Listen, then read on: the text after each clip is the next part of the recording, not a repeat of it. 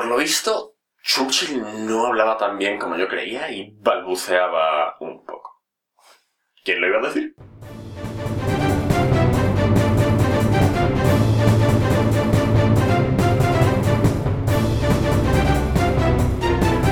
Buenos días, tardes o noches, dependiendo de la hora a la que me estéis escuchando.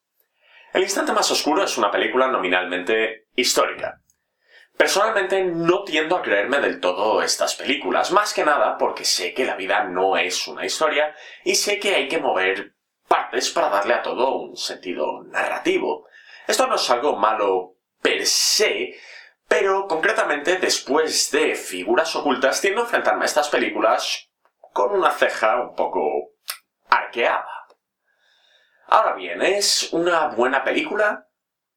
De entrada, El instante más oscuro es lo que se llama una película de Oscars. Es decir, está diseñada para que los de la academia digan cosas como Mira qué bien actúa Gary Oldman. Yo actuaba tan bien como él cuando tenía su edad. Ya no actúo, pero lo hice hace muchos años. De hecho, creo que si ahora actuase, lo haría mejor que él. Jocosidades aparte, no es una mala película, pero sí que es un tanto lenta. Tiene cosas de edición interesantes, como jugar con la pantalla en negro o meter a los actores en cajas. No son cosas del otro mundo, no son muy allá, pero a mí me gustaron. Y lo que es la trama en sí trata de representar la decisión de Winston Churchill de si entraba a la Segunda Guerra Mundial o si, por el contrario, firmaba la paz con Adolf Hitler. Spoiler alert. Decide enfrentarse a Hitler. Chocante, lo sé, lo sé. ¿Quién lo iba a decir?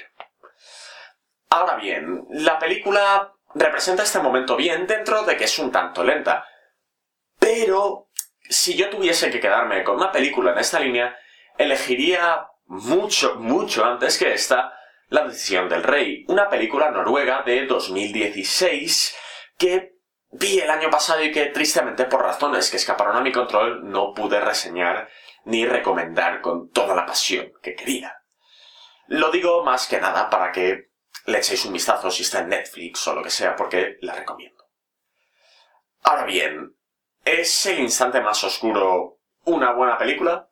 Eh, está bien, es un poco lenta. Mi mayor problema con la película es que intentan representar a Winston Churchill como un borrachín agradable, cuando, por lo que tengo entendido, él en realidad tenía la misma afabilidad que un hipopótamo hambriento y borracho.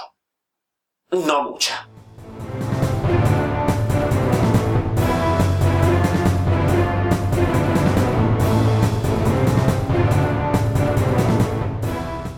También sale un vagón de metro entero lleno de gente diciendo que lucharemos contra los nazis.